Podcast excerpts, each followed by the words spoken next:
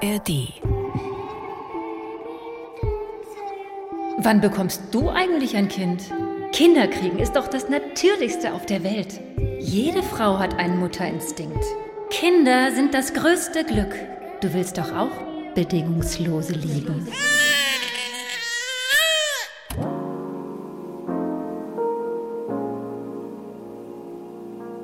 Hi, ich bin Verena. Ich bin 39 und ich will mir darüber klar werden, ob ich ein Kind bekommen will oder nicht. Früher habe ich das Thema Kinder immer fünf Jahre in die Zukunft geschoben. Von 25 auf 30, von 30 auf 35. Ja, und jetzt, jetzt bin ich 39 und so langsam wird es knapp, wenn ich in diesem Leben doch noch Mutter werden will. Für mich ist es also allerhöchste Zeit, endlich mal eine klare Position dazu zu finden. Ich will absolut nicht die nächsten Jahre mit dieser tickenden Uhr im Kopf verbringen. Ich will eine klare Entscheidung. Was wirklich der absolute Horror wäre, ist, wenn ich später etwas bereuen würde. Ich will nicht immer älter werden mit dem ständigen Gedanken, ach, hätte ich doch besser mal, aber eben auch nicht mit einem Kind da sitzen und denken, hätte ich besser mal nicht. Ich will ehrlich gesagt auch nicht einfach warten, bis meine Lebensumstände für mich entscheiden, bis es dann irgendwann zu spät ist oder es aus Versehen passiert. Ich glaube nämlich nicht, dass das hilft, wenn man dann gefühlt keine Wahl mehr hat. Ich will eine Entscheidung, eine eigene, klare Entscheidung. Nur, wie kann ich mich entscheiden, wenn ich genau das eigentlich nicht kann? Also spukt die Frage, die mich wahnsinnig macht, weiter in meinem Kopf. Mache ich einen riesigen Fehler, wenn ich kein Kind bekomme? Und es ploppen noch viel mehr Fragen in meinem Kopf auf. Wen ruf ich mal statt meiner Kinder an? Meine Mutter ist der wichtigste Mensch in meinem Leben und ich will das nicht? Also eine Generation weiter? Was ist denn mal, wenn sie eben nicht mehr da ist? Wer ist dann meine Familie? Werde ich später bereuen, wenn ich kein Kind habe? Und bin ich dann mal ganz einsam im Alter? Auf diese Fragen suche ich in diesem Podcast Antworten und nehme euch mit auf meine Reise, um am Ende Klarheit und eine Entscheidung für mich in der Kinderfrage zu haben. Und mit Klarheit meine ich bestenfalls so radikal klar, dass ich mich eigentlich sterilisieren lassen kann oder eben versuche, schwanger zu werden. Mein Freund ist für beides offen und macht mir entsprechend keinen Druck, weder in die eine noch in die andere Richtung. Umso wichtiger ist es eben für mich herauszufinden, was ich will. In dieser ersten Folge geht es jetzt um mein Umfeld und um den gefühlten Gruppenzwang, Kinder zu bekommen.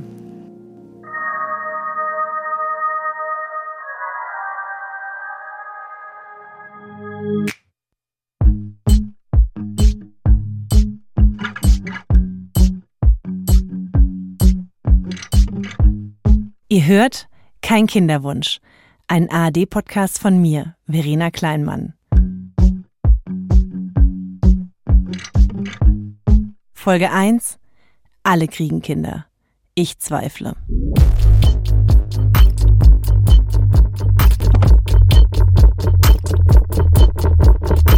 Verena, kommst du jetzt? Boah, die wäre so eine schlechte Mama. Mhm. Vor vier bis fünf Jahren hatte fast keine meiner Freundinnen Kinder. Wir waren alle frei, unabhängig, alles war spontan möglich. Ja, und dann, dann hat irgendjemand den Startknopf gedrückt und ganz viele von meinen Freundinnen wurden Mamas. Meine Freundin mit den meisten Kindern ist Katrin. Sie ist gleichzeitig auch eine meiner besten Freundinnen. Wir kennen uns schon seit der Schulzeit und Katrin hat innerhalb von vier Jahren drei Kinder bekommen so eine krasse Liebe, die wird äh, hoffentlich ähm, nie weggehen. Ich habe sowas davor noch nie gespürt. Das ist übrigens auch was, was man, also meiner Meinung nach, nur als Mama irgendwie erfahren kann. Das ist eine ganz andere Liebe, wie ich jemals davor gespürt hätte, ehrlich gesagt. Die Aussage von Katrin löst direkt so ganz tiefen Schmerz bei mir aus, weil ich denke, fuck, das klingt richtig, richtig schön und das Wort schön ist natürlich eigentlich viel zu wenig hier. Das klingt so nach der mega Erfüllung, weil klar, Liebe ist ja auch das Schönste auf der Welt und gleichzeitig fühle ich aber Mutter sein wollen eben nur super selten. Aber wenn Katrin das so sagt, dann macht das natürlich was mit mir. Genau deshalb fange ich auch bei ihr mit meiner Reise an. Ich will mit Katrin übers Mama sein, meine Entscheidungsinkompetenz und die Auswirkungen der Kids auf unsere Freundschaft sprechen. Als ich sie im Mai bei ihren München besuche, ist sie im neunten Monat mit Kind 3 schwanger. Zu Hause liegen natürlich überall Spielzeug und Kinderklamotten rum. Und während ich mich immer noch frage, ob ich einen gewaltigen Fehler mache, wenn ich nicht auch ins Mutti-Game einsteige, treffen andere supermutige Entscheidungen. Wobei es für Katrin da gar nicht wirklich was zum Überlegen gab. Ich habe nie so aktiv drüber nachgedacht, es war einfach da. Also ich finde einfach den Gedanke Familie schön und ich habe mich schon immer in der Zukunft mit Familie gesehen. Das geht mir tatsächlich nicht wirklich so. Auch wenn ich Kinder total mag. Aber immer Kinder um mich herum haben, das ist dann schon nochmal eine andere Nummer. Katrin ist, seit sie Kinder hat, schon krass fremdbestimmt. Und natürlich haben sich auch unsere Treffen verändert. Früher klang die Anfahrt zu Katrin so. Hello! Boah, ich hab voll Bock. Ich freue mich mega, dass wir uns mal wieder sehen. Ähm, und ich habe ein kleines Rotweindürstchen leider. Ähm, soll ich noch was besorgen oder gibt es was im Hause? Wie heißt die jetzt? Schwab. Hi! ich habe auch voll Bock. Ich pack's jetzt und dann bin ich auch daheim und äh, ready, ready, ready to go. Cool, habt noch eine gute Fahrt. Bis gleich. Ciao, ciao. Im Mai diesen Jahres klingt es dagegen so. Hi, äh, ich habe es gerade abgehört. Äh, ich bin jetzt ein bisschen früher von dem Maifest heimgegangen, weil ich einfach auch nicht mehr stehen kann und komplett äh, K.O. bin. Ja, ähm, ich lege dir am besten den Schlüssel, weil das ist natürlich genau die zu Bett geht Zeit von unseren Kindern. Ähm, das heißt, bitte nicht klingeln und ähm, keine Ahnung, ich überlege mir mal, wo ich den Schlüssel hinlegen könnte. Ähm, und wenn nicht, dann rufe ich an, wenn wir doch noch nicht im Bett sind. Ja. Wenn ich jetzt hier total fit angekommen wäre, hätte ich es natürlich schon schade gefunden, dass wir nicht noch abends zusammensitzen und Vino trinken. Nach elf Stunden Schlaf werde ich so von Katrins Tochter geweckt. Und ab dann bin ich mittendrin im Family Life. Tatsächlich habe ich bisher noch kein komplettes Wochenende mit ihren Kids mitbekommen. Was relativ schnell klar ist, unsere Interviewgesprächspläne werden durch die Kinder bestimmt. Wir verschieben dreimal. Erst will ihre Tochter irgendwie doch keinen Mittagsschlaf machen, dann will Katrins Sohn nicht mit nach unten spielen gehen. Kids sind halt einfach unplanbar. Ja, nee, eigene Pläne. Also es gibt vielleicht schon noch eigene Pläne, aber realistische eigene Pläne gibt es eher nicht mehr so viel wahrscheinlich. Ich sage mal so, es gibt echt schon viele Argumente gegen Kinder. Die Fremdbestimmtheit ist für mich eins der überzeugendsten. Katrin ist durch die Kinder mittlerweile nämlich krass fremdbestimmt. Fällt die Kita aus, muss sie umplanen. Ist ein Kind krank, muss sie umplanen. Hat ein Kind einen Wutanfall, muss sie sich darauf einlassen. Will ein Kind keinen Mittagsschlaf machen, entfällt ihre geplante Pause oder eben wie an dem Tag unser Interview. Es gibt eben keine realistischen eigenen Pläne mehr. Das ist allein beim Zuschauen schon anstrengend. Aber Katrin liebt natürlich ihre Kinder einfach über alles. Für sie stellt sie nicht nur sich selbst, sondern auch alle anderen zurück. Ne, und das heißt, du bist als, als Kinderlose, wenn du dann mit Menschen bist, die Kinder haben, wie jetzt bei dir, bist du trotzdem immer ähm, natürlich ein Stück weit runter priorisiert. Wie jetzt mit Freundinnen, ähm, die auch. Wenn es hart auf hart kommt, wahrscheinlich, ja. Und das ist ja auch völlig logisch und richtig. Und es geht ja auch nur darum, wenn man sich entscheiden müsste. In der Realität ist das ja zum Glück nicht ständig der Fall.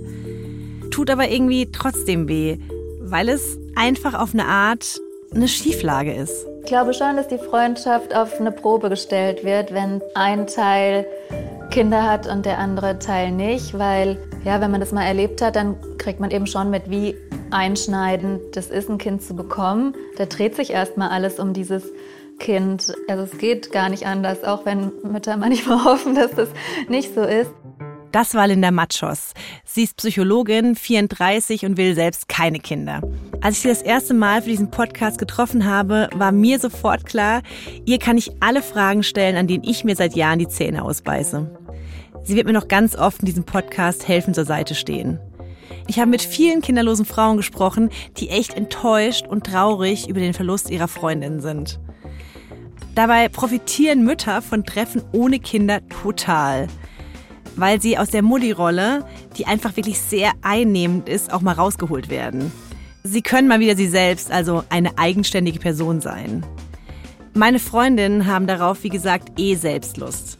Und ich würde sagen, wir zeigen schon echt viel Verständnis und Interesse füreinander, auch wenn wir aktuell so unterschiedliche Lebensrealitäten haben. Plus, an manchen Stellen sehe ich es einfach auch pragmatisch. Wenn ich ein Problem telefonisch besprechen will, dann rufe ich einfach eher die an, die keine Kinder haben. Alles, was per Textnachricht geht und nicht drängt, bespreche ich aber auch mit meinen Mama-Freundinnen. Ja, und deshalb stellen Katrin und ich natürlich auch unsere Freundschaft nicht im geringsten in Frage. Natürlich, jetzt bin ich irgendwie gefühlt äh, seit vier Jahren dauerschwanger. Natürlich äh, gehen wir seither nicht mehr so in Clubs oder so. Also, klar, hat sich schon verändert, aber jetzt nicht, nicht, ähm, nicht gravierend oder nicht, nicht auf eine negative Weise. Und ich weiß inzwischen auch, dass alles wieder zurückkommt. Davon bin ich bei Katrin auch überzeugt. Also, dass sie nach und nach ihre Freiheiten zurückbekommt. Aber trotzdem sprechen wir wirklich von zwei komplett unterschiedlichen Lebensmodellen. Und das für mindestens zwei Jahrzehnte. Das ist wirklich keine kurze Zeit. Jetzt wurde sie auf jeden Fall mit Kind Nummer drei nochmal auf quasi 0% Freiheit und 100% Fremdbestimmtheit zurückgeworfen. Für mich heißt das, dass ich Katrin wahrscheinlich frühestens zu meinem Geburtstag im Dezember wieder alleine sehe. Bei allen meinen Mama-Freundinnen ist das Leben voller als vor den Kindern. Bei mir ist es durch deren Kinder erstmal leerer. Vor allem, weil die Mütter im ersten Lebensjahr einfach kaum Freiheit und entsprechend keine Zeit haben.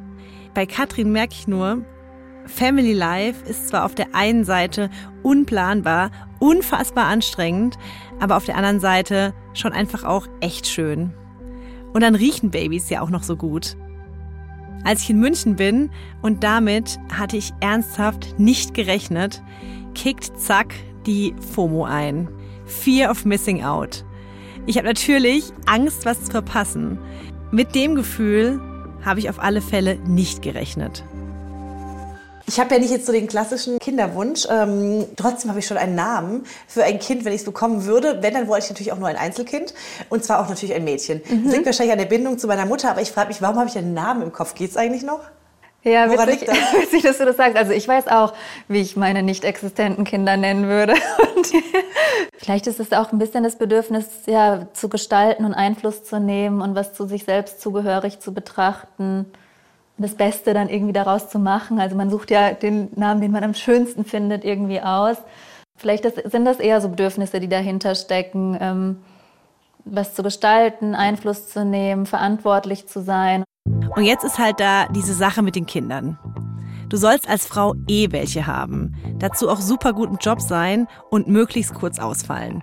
Möglichst gute Harvard-Kids bekommen, die Jugend musiziert gewinnen und gleichzeitig am besten Vorstandschefin von Daimler werden. Dein Partner oder deine Partnerin natürlich auch. Und wer nach drei Monaten Mutterschaftsurlaub beim Drachenbootrennen das Firmenteam zum Sieg paddelt, ist eh die Beste. Das gehört irgendwie einfach dazu. Da wird einem suggeriert, man soll so. Und ich trage ja normalerweise auch kein Iro oder nur glitzerpinke Hosenanzüge. Aber da, da falle ich irgendwie voll aus der Norm. Unsere Gehirne sind noch nicht daran gewöhnt, irgendwie drüber nachzudenken, ob wir überhaupt ein Kind haben wollen oder nicht. Das ist ja in den letzten 50 Jahren oder so der Fall gewesen. Also die Fragen, die einem so gestellt werden, die nehmen einfach als Normalität an, dass es irgendwann schon soweit ist. Also man muss sich viel mehr rechtfertigen, weiß ich nicht, wie du das erlebt hast, zu erklären, warum man kein Kind möchte. Aber die ganzen Mütter werden nicht immer gefragt, warum wolltest du denn ein Kind? Und ich glaube, das suggeriert uns vielleicht so ein bisschen, dass irgendwas so sein muss. Und meine Eltern haben mich immer gefragt, wann und nicht ob. Eigentlich ist es ja doch so, dass wir eher das Bedürfnis haben, normal zu sein und dazuzugehören. Und wenn man dann merkt, ich mache was anders als alle um mich rum, gibt es natürlich dieses Diskrepanzerlebnis und vielleicht auch ein bisschen dieses Gefühl, ein Mangelwesen zu sein. Normal sein, dazugehören, genau das will ich natürlich auch. In Deutschland bekommen ca. 80 Prozent der Frauen Kinder. Heißt, ein Kind zu haben, ist das Normale. Nur jede fünfte Frau in Deutschland ist also kinderlos. Im Vergleich zu älteren Jahrgängen hat sich die Zahl der kinderlosen Frauen aber verdoppelt. In den 50ern war nur etwa jede zehnte Frau ohne Kind. In Großstädten gibt es übrigens mehr kinderlose Frauen als auf dem Land. Und Frauen mit akademischem Bildungsabschluss sind besonders oft kinderlos. Ich habe fast nur Freunde, die jetzt gerade kleine Kinder haben. Und dann nimmt man natürlich diese Diskrepanz wahr. Und ich kannte ganz viele tolle Frauen, die älter waren als ich und die hatten alle Kinder. Das ist bei mir ganz genauso. Mir fehlen tatsächlich kinderlose Vorbilder. Genau deshalb werden wir uns natürlich im Rahmen des Podcast-Projekts auf die Suche machen. Aber nochmal kurz zur Rekapitulation. Um mich rum kriegen gefühlt alle Kinder. Logisch, weil machen ja die meisten so. Das baut Druck auf, obwohl in mir drin eigentlich gar kein wirklicher Kinderwunsch ist. Angestrengt von der Diskrepanz freue ich mich sehr, Sarah Diel zu treffen. Sarah ist eine von den 20 Prozent der kinderlosen Frauen. Und sie hat das Buch Die Uhr, die nicht tickt geschrieben. Ich habe es gelesen und war davon mega inspiriert. Da steht so viel Schlaues, Empowerndes und Liebevolles drin, dass ich unbedingt mit ihr persönlich zu meinen Gedanken und meinen Zweifeln in der Kinderfrage sprechen wollte. Also ganz pathetisch würde ich sagen, ich will, dass Frauen so frei leben können wie ich. Ich habe schon vor dem Interview gemerkt, dass Sarah eine Frau ist, die wirklich weiß, was sie will. In ihrem Buch schreibt sie, Kinderkriegen wird als so elementar wahrgenommen, dass an allen Ecken und Enden nach Gründen gesucht werden muss, wenn es nicht stattfindet. Und genau darum geht's ja in diesem Podcast. Also ich glaube, Leute sind glücklicher, wenn sie in der Lage sind, ihren Bedürfnissen nachzugehen. Und das ist halt sehr unterschiedlich nach dem, was Menschen eben brauchen. Ich meine, das macht ja eine Vielfältigkeit in der Gesellschaft aus, dass wir so unterschiedlich sind. Also Gott sei Dank, ja. Und Vielfalt finde ich natürlich cool. Jetzt brauche ich nur noch die nötige Klarheit für mich, wie Sarah sie längst hat. Ich pflege ja eine, eine gesunde Ignoranz, nenne ich das mal, ja. Und äh, deswegen bin ich da auch relativ frei von, mich überhaupt daran abzuarbeiten, was irgendjemand von mir will oder welche Maßstäbe mir gezeigt werden, wie ich ein glückliches äh, Leben führen kann. Sarah Deal versucht also erstmal glücklich zu sein. Das klingt ein bisschen simpel, ist aber in manchen Momenten eine große Sache, vor allem, wenn man es schaffen will, das Glücklichsein von den Werten unserer Gesellschaft zu befreien. Wenn man sich dem permanent anpasst und permanent seine eigenen Bedürfnisse dem unterordnet, dass das genau ja die Quelle für Unzufriedenheit und Unglück eben ist. Ne? Also wenn man immer das dachte, ja, man muss eben ne, Karriere machen, man muss seine Identität ausbauen und schmücken durch ähm, einen bestimmten Beruf oder eben dadurch, dass man Mutter ist, dass das genau das ist, ja, was einen sehr unglücklich machen kann, wenn das eben nicht den eigenen Bedürfnissen entspricht. Klar, nur ist bei mir manchmal meine Intuition, die mir meine Bedürfnisse recht gut mitteilen könnte, von rationalen Gedanken komplett überlagert. Vielleicht wäre es auch für mich ja total cool, Mutter zu sein. Das Dumme ist nur, man kann es einfach nicht so leicht ausprobieren. Genauer gesagt, gar nicht. Zumal dann auch ein Haufen anderer Sachen, die mich glücklich machen, hinten runterfallen würden. Aber einfach mal so treiben lassen und schauen, was das Leben so bringt, ist halt auch nicht drin meint auch Sarah Deal. Weil was ich wirklich ganz, ganz massiv finde, ist, dass mehrere Frauen auch sagen, dass sie viele Entscheidungen in ihren 30ern daraufhin fällen, dass sie eventuell, ne, vielleicht in zwei Jahren dann doch irgendwie so einen Kinderwunsch haben. Plötzlich kommt dieser ominöse Kinderwunsch um die Ecke und sagt so, hallo, hier bin ich, ich will jetzt ein Kind. Wie, deine Rahmenbedingungen im Leben passen nicht. Geht's eigentlich noch? Und das Irre ist aber, dass dann ganz viele Frauen schon total schlechte Kompromisse für sich machen. Also sie bleiben zum Beispiel in Partnerschaften, die ihnen eigentlich nicht gut tun. Sie nehmen Beförderungen vom, ne, in ihrer Arbeit nicht an oder wechseln den Job nicht, obwohl sie dann nicht glücklich sind oder trauen sich nicht ihren Interessen nachzugehen, weil sie immer denken, ich muss mich absichern, dass in zwei Jahren vielleicht doch dieser Kinderwunsch kommt, dieser ominöse Kinderwunsch. Ich weiß noch, ich war Anfang 30 Single und habe extrem nach einer Beziehung gesucht, weil ich damals dachte, Kinder kriegen mache ich natürlich auf alle Fälle. Entsprechend muss das mit der Partnerfindung jetzt schnell gehen. Ich will ja dann noch irgendwie zwei, drei Jahre zusammen sein, bisschen reisen, sich richtig kennenlernen, bevor man dann in die Reproduktionsphase einsteigt. Verrückt auch im Nachhinein betrachtet, dass ich null an dem Konzept Kinder bekommen gezweifelt habe, obwohl ich gar keinen Kinderwunsch hatte. Vielleicht auch, weil in meinem Kopf schon auch die Idee ist, dass Kinderkriegen irgendwie Sinn des Lebens ist. Und ich mich schon frage, habe ich da irgendwas nicht kapiert und verpasse ich entsprechend den Sinn? Also natürlich verfehlst du den Sinn des Lebens nicht, ähm, wenn du kein Kind bekommst. Wir leben ja in einer mittlerweile sehr individualisierten Gesellschaft und das ist ja sozusagen auch der große Gewinn von der heutigen Zeit oder der Moderne, dass Menschen ihre Lebenswege frei wählen können. Und nichtsdestotrotz gibt es noch eine sehr stark präsente Reproduktionsnorm. Und äh, sich der zu entziehen, ist natürlich immer noch ein Stück weit unkonventionell vielleicht, je nachdem, in welchem Milieu du dich bewegst. sagt Dr. Sabine Diabaté. Sie ist Senior Researcher und Projektleiterin von der Forschungsgruppe Familie und Kultur am Bundesinstitut für Bevölkerungsforschung. Den Sinn des Lebens verfehle ich laut Sabine Diabaté auf alle Fälle schon mal nicht. Und auch die Psychologin Linda Machos beruhigt mich in dieser Frage. Ich finde, man könnte sogar sagen, der Sinn des Lebens ist, dass es keinen Sinn des Lebens gibt und wir dann gucken können, dass wir irgendwie das Beste daraus machen und dass es irgendwie eine gute Zeit für uns und für die anderen ist, eben weil es nicht eine Sache gibt, die wir unbedingt auf dieser Welt erledigen müssen. Und ja, das wäre ja auch voll bitter, wenn regelmäßig 20 Prozent der Frauen ab Anfang 40 in Deutschland völlig sinnentleert hier rumlaufen würden. Es entlastet mich trotzdem, das mal von zwei Expertinnen gehört zu haben. Nach Folge 1 steht also erstmal fest. Ich habe um mich rum, in mich rein und auf mich drauf geschaut. Keine Frau muss ein Kind bekommen, um ein sinnvolles Leben zu führen. Man kann sich auf unendlich viele Arten selbst verwirklichen. Die Freundschaft zu Mamas sind teilweise von Vermissung geprägt. Klar, weil die Prioritäten sich bei den Mamas logischerweise verschoben haben. Aber es klappt, wenn beide Seiten viel Verständnis füreinander haben. Wichtig ist erstmal auszuhalten, nicht normal zu sein. Und das ist gar nicht so einfach. Merke ich vor allem auch an mir selbst. Hello, ich liege gerade todmüde, aber überglücklich hier im Krankenbett. Ähm, ja, gestern Nacht in äh, einer Blitzgeburt kam Alba zur Welt und sie liegt jetzt hier auf meinem Bauch und wir kuscheln zusammen und es ist voll schön. Katrins drittes Kind ist auf der Welt. Neben der Sprachnachricht schickt sie auch ein Bild. Sie sieht so happy aus und das Baby ist natürlich auch mega Zucker. Das wirft mich irgendwie komplett aus der Bahn.